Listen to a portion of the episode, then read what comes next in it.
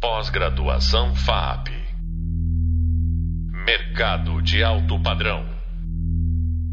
Oi, gente. A primeira videoaula da disciplina sobre os elementos estruturantes né, na gestão de processos, projetos, a gente falou bastante sobre vínculos, sobre a gestão de projetos, a gente falou bastante sobre gestão de fornecedores, gestão da informação, que envolvem técnicas, conteúdos, compliance, né, uma palavra e um termo bastante importante.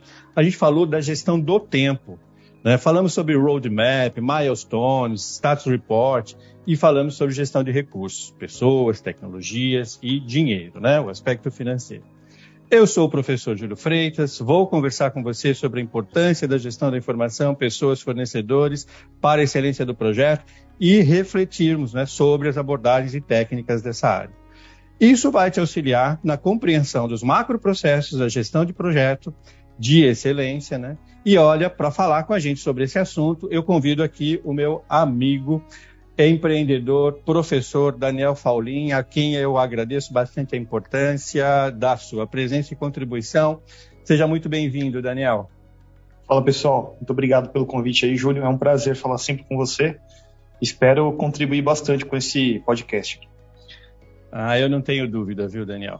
Vamos lá então. Então, para a gente desenvolver né, o tema inicialmente e logo em seguida a gente fazer essas é, indagações para o Daniel, é, eu começo aqui falando, né, iniciando a nossa jornada, é, com uma pergunta que eu fiz lá no vídeo 1, que falava sobre por que tantas técnicas, né, com tantas técnicas, ainda lidamos com problemas e dificuldades na gestão de projetos. E aí eu vou aproveitar e fazer uma outra pergunta, né, para a gente dar é, é, força, né, para essa reflexão, que é assim: por que é tão importante, né, realizarmos uma rigorosa gestão quando a gente fala de projetos de excelência, né? A gente já tem muito claro que todo projeto se insere no campo das possibilidades, ou seja, projeto é uma possibilidade de futuro. E se assim é, né, é, o futuro, obviamente, ainda não aconteceu. E para a gente descrever e anunciar esse futuro, é preciso né, a gente ter um conjunto de critérios, instrumentos, para que a gente possa praticar o que nós chamamos de gestão das possibilidades no contexto de um projeto. E ainda, como a gente abordou lá no vídeo 1, né, todo o processo de gestão de projetos, ele se inicia com a melhor formação de uma equipe. Esse é o ponto de partida. Né? Pessoas como em todas as coisas deveriam ser, na gestão de projeto não é diferente. Aqui, a gente mergulha literalmente no quintal das pessoas. Né? A gente deve conhecer simpática e empaticamente cada integrante do time, do projeto, e é fundamental né, que esse conhecimento propicie uma boa gestão.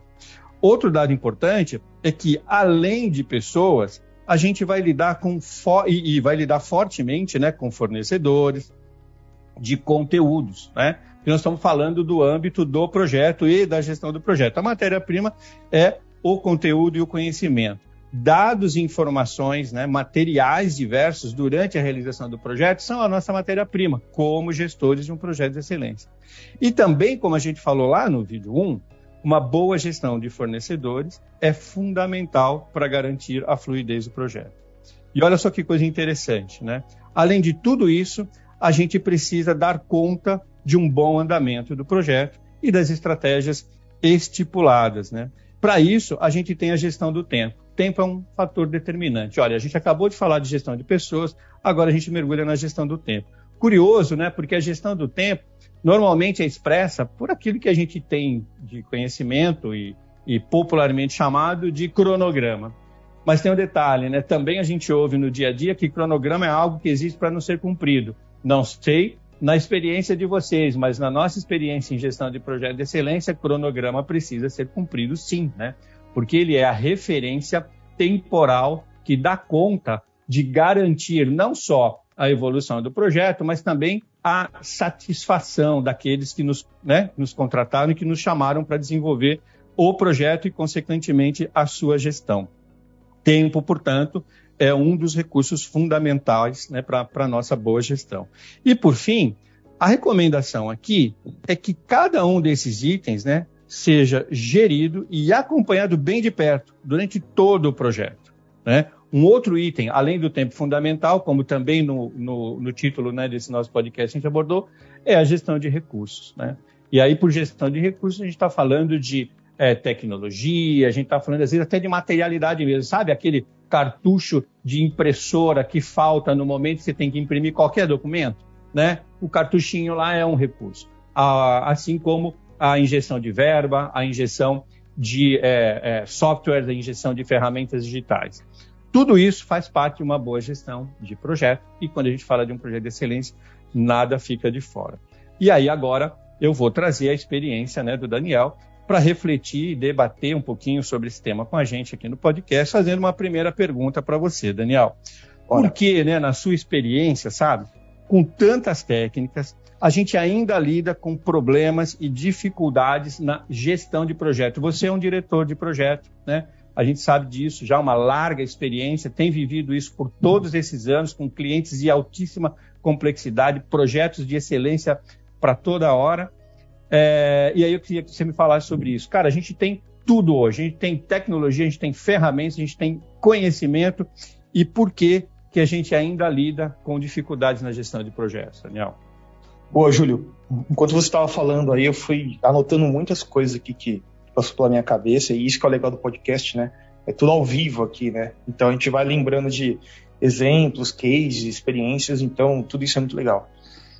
Eu acho que tem alguns fatores determinantes aqui para um bom funcionamento né, de, um, de um projeto ou uma boa entrega no final do dia, como eu sempre falo aqui.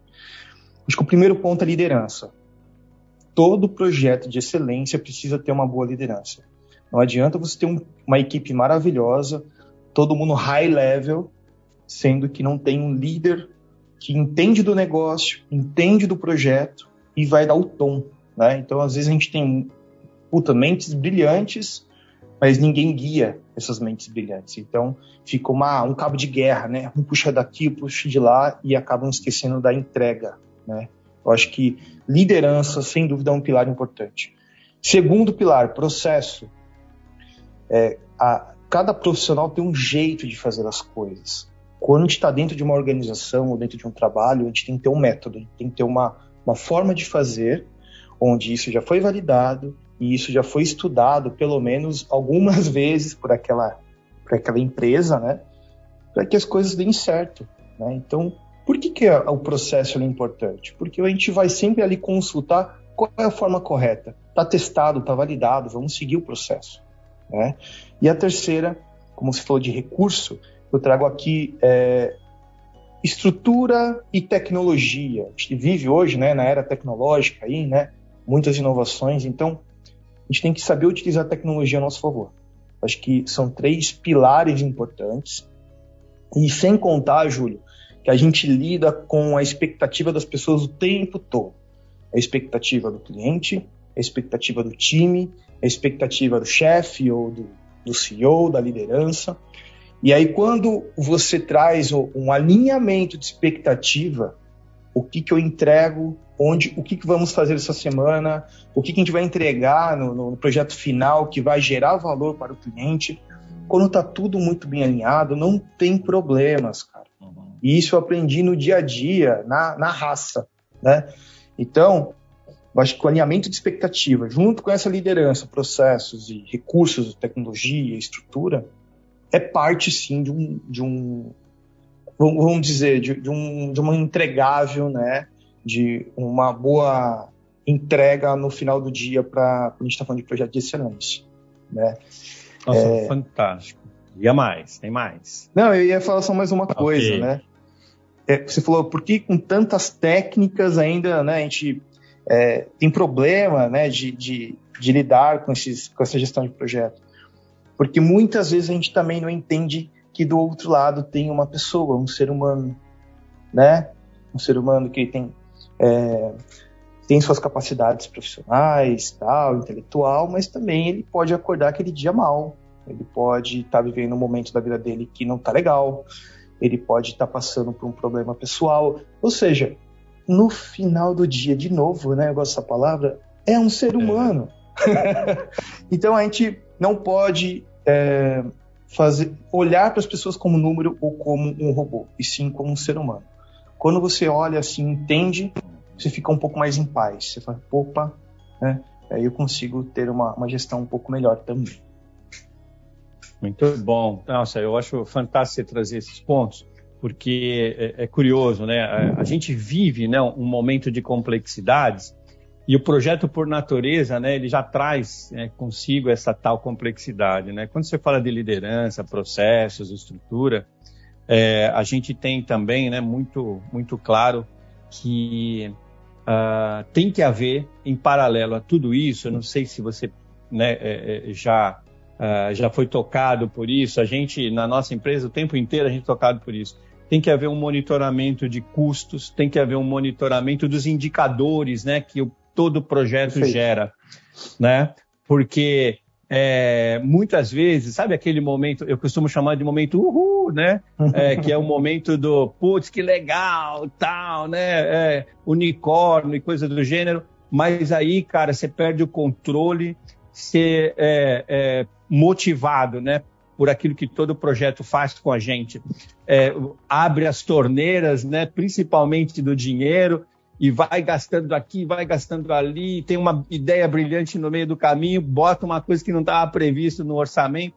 Enfim, Perfeito. liderança, processo, estrutura e monitoramentos, não, Daniel? Como é que Também. vocês lidam com isso? Também, né?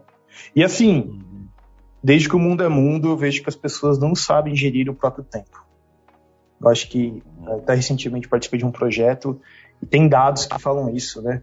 As pessoas não sabem gerir o tempo, por isso que eu tenho que colocar pessoas acima delas para coordenar tudo isso. E muitas vezes o especialista, a pessoa que está no front ali, ele não tem a visão do todo, do macro. Então, por exemplo, eu já entendo quanto foi vendido aquele projeto, qual que é o custo né, daquilo, qual que é o tempo que eu tenho, quais são as peças que eu posso utilizar ali se alguma coisa der errado.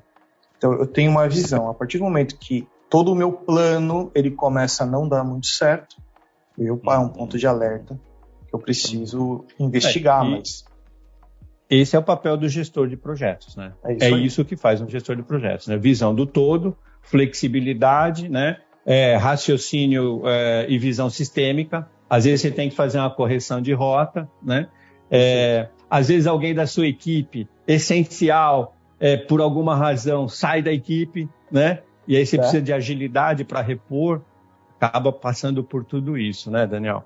Perfeito. Daniel, para a gente andar aqui na sua última, na, na, sua última colocação, né, quando você fala são seres humanos, né, é, a gente entra num tema que é fundamental, né, também, né, é, curiosamente na sua última colocação, mas ao mesmo tempo na minha abertura, né, do tema desse podcast, que é que são as pessoas. Né? Então, a minha segunda e última pergunta para você aqui é, na sua opinião, né, qual é a melhor maneira, sabe, por todos esses anos que você tem de experiência, porque a, quando a gente fala todos os anos de experiência, não é só a experiência com o projeto dentro da empresa que você é diretor, mas é a experiência com o cliente, é a experiência que é de fora, é a experiência com fornecedores que também são de fora, né?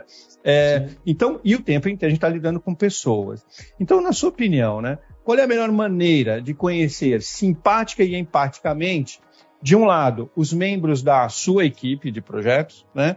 É, e, consequentemente, a galera que vai fazer parte desse ecossistema, né? Todo projeto acaba virando um ecossistema, que também está do lado de fora, né? Porque internamente a negociação ela tem uma roupagem. Ela tem uma roupagem Sim. de liderança, ela tem uma roupagem de hierarquia, ela tem uma roupagem até de contrato de trabalho. Mas para fora, a, a, a, negociação ela tem outra roupagem, né? que é a roupagem do você comprar melhor, ao mesmo tempo você manter um fluxo de fornecimento. E tudo isso passa por vínculos, né? Vínculos comerciais, quando a gente está fazendo negociação literalmente né, para o lado de fora, e vínculos é, empáticos, vínculos técnicos, quando a gente está fazendo as nossas negociações internas como gestores de projeto. Então, Perfeito. qual é, né, na sua visão, na sua experiência, a melhor maneira de conhecer simpática e empaticamente todos os stakeholders de um projeto, da gestão de um projeto de excelência. Legal. Primeiro eu vou falar da porta para dentro, né, que são o, o, time aqui que trabalha com a gente e tal. Primeiro que eu tenho uma premissa que para cada líder, né, que tem aqui o coordenador, atendimento, os designers, redator, enfim, toda essa equipe, eu não coloco mais do que cinco pessoas. mais do que isso, fica impossível das pessoas se conhecerem e ter uma boa gestão. Cara, é, é, é fato. Isso é testado, pelo menos aqui no negócio, tá? E aí, o que, que a gente faz aqui, que é rotina nossa, né? É frequente isso. Ter os nossos checkpoints, ou os pontos de controle. Toda segunda-feira tem uma reunião com o time, onde é, a gente vai alinhar todas as demandas entender o que está acontecendo em cada projeto. Isso é importantíssimo para dar foco, luz, né? Aí na, nas dúvidas e, e ver como que esse projeto está andando. Segunda coisa, feedback o tempo todo. Eu acho que o líder ele precisa dar feedback e o liderado também precisa dar feedback para aí né, ter essa troca mútua aí que os dois é, crescem uh, diariamente assim. É, isso é absurdo. E dar feedback é difícil. Né? Então a gente estipulou aqui desde o primeiro dia no onboard a gente fala tem feedback é desse jeito que funciona, fique tranquilo, fique em paz. É, e outra coisa a gente faz aqui o one on one que é conversas periódicas entre líder e liderado, né? Que tem o objetivo de compreender e engajar o time, né? Quais são os objetivos da empresa, pessoais, né? Cada um tem uma aspiração. Então, por que não a gente trazer também o, o liderado ali como protagonista em alguns outros pontos que a gente não sabia? Então, esse jeito de conhecer as pessoas potencializa o que elas têm de melhor. E para a gente é bom, uhum. porque a gente está fazendo coisa que a gente gosta, então, e eles também, tá? Da porta para dentro é um pouco disso. E da porta para fora, Júlio, não tem jeito. Eu sou ainda da reunião, eu sou ainda do cafezinho, da conversa presencial ali. É, é só assim que você conhece né, as pessoas, o jeito que, ela, que elas lidam com os problemas, é, o jeito que ela pede uma coisa. Né? Então, eu acho que toda negociação é, ela precisa ter um tato ali muito comercial, mas também um tato é, do, da tal empatia, da, da, de entender em que momento essa pessoa está e ter, e, cara, e de verdade, né? É, ela, muitas vezes o cliente está dando para a gente o, o, maior bem dele, que é a marca dele, ou a, ou a empresa dele para a gente trabalhar. E isso é muito delicado. A gente tem, tem, que ter um respeito muito grande por essa empresa, por essa história, né? Então, quando a pessoa me liga e fala assim, Daniel, eu tô com um problema. Cara, eu pego, eu vou lá. Se eu puder ir lá, eu vou lá. Então, hum. eu sei que estamos vivendo a era aqui do, das videoconferências, né? Mas é, eu acho que se você não pode estar presente fisicamente, pelo menos aqui no vídeo, né? E, e eu acho que conhecendo muito bem tudo, todos esses processos, a história da empresa, o que é, qual é a história daquele diretor, daquela pessoa que te contratou, isso vai te trazer hum. muita, muita coisa positiva para você vivenciar o dia a dia. Tem uma coisa curiosa, né? Que às vezes a boca está falando uma coisa, mas o olhar está expressando outra, né? E isso, isso é. só se você estiver na frente das pessoas, né? Então eu concordo plenamente, havendo possibilidade, né? Essa, essa coisa do, da, da humanização, né? Desse processo é, vai gerar o que a gente chamou aqui de uma, de uma é, apreensão ali, né? Simpática e empática, né? Perfeito. Muito bem. Puxa vida, Daniel, como sempre, né? Excelentes, mais do que contribuições, né? São inferências que a gente aprende com você e leva para a vida toda, né? Bem, é, a gente está caminhando então, né, para o encerramento desse nosso podcast e eu gostaria de abordar com vocês alguns temas fundamentais que foram é, né, e explorados aqui nesses minutos que a gente teve de reflexão. O primeiro deles é que sem pessoas não há projeto e tão pouco a sua gestão. Isso para nós é muito claro. Né? É, curioso, né? pelo menos por enquanto. Né? Quem sabe aí, mais adiante, inteligência artificial, enfim, mas a gente entende neste momento, e eu pessoalmente acredito, e acredito que os meus pares também, que por algum bom tempo, sem pessoas não haverá projeto e tampouco né, a sua plena gestão. O segundo ponto que a gente abordou, abordou nesse podcast foi sobre os fornecedores. Né?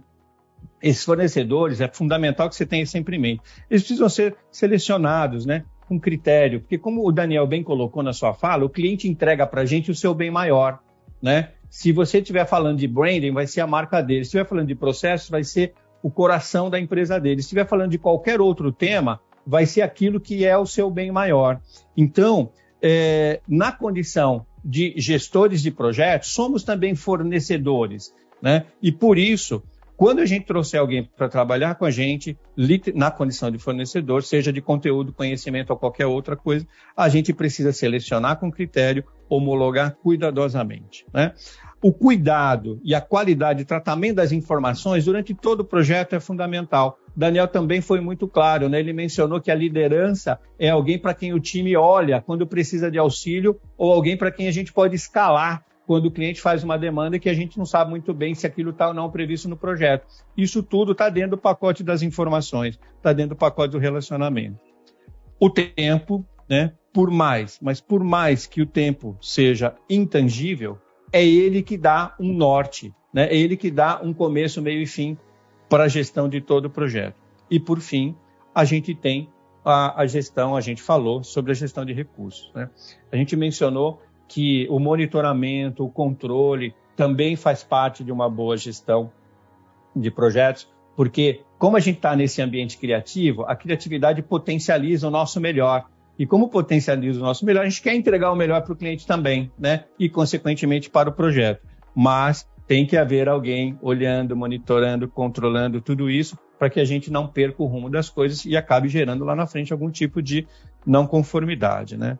Muito bem, eu quero com isso agradecer demais a participação aqui do Daniel e deixar para vocês uh, uh, o título, né, o tema do nosso próximo podcast, onde a gente vai falar sobre a criatividade né, e todas as suas nuances no desenvolvimento de um projeto sob o olhar da gestão.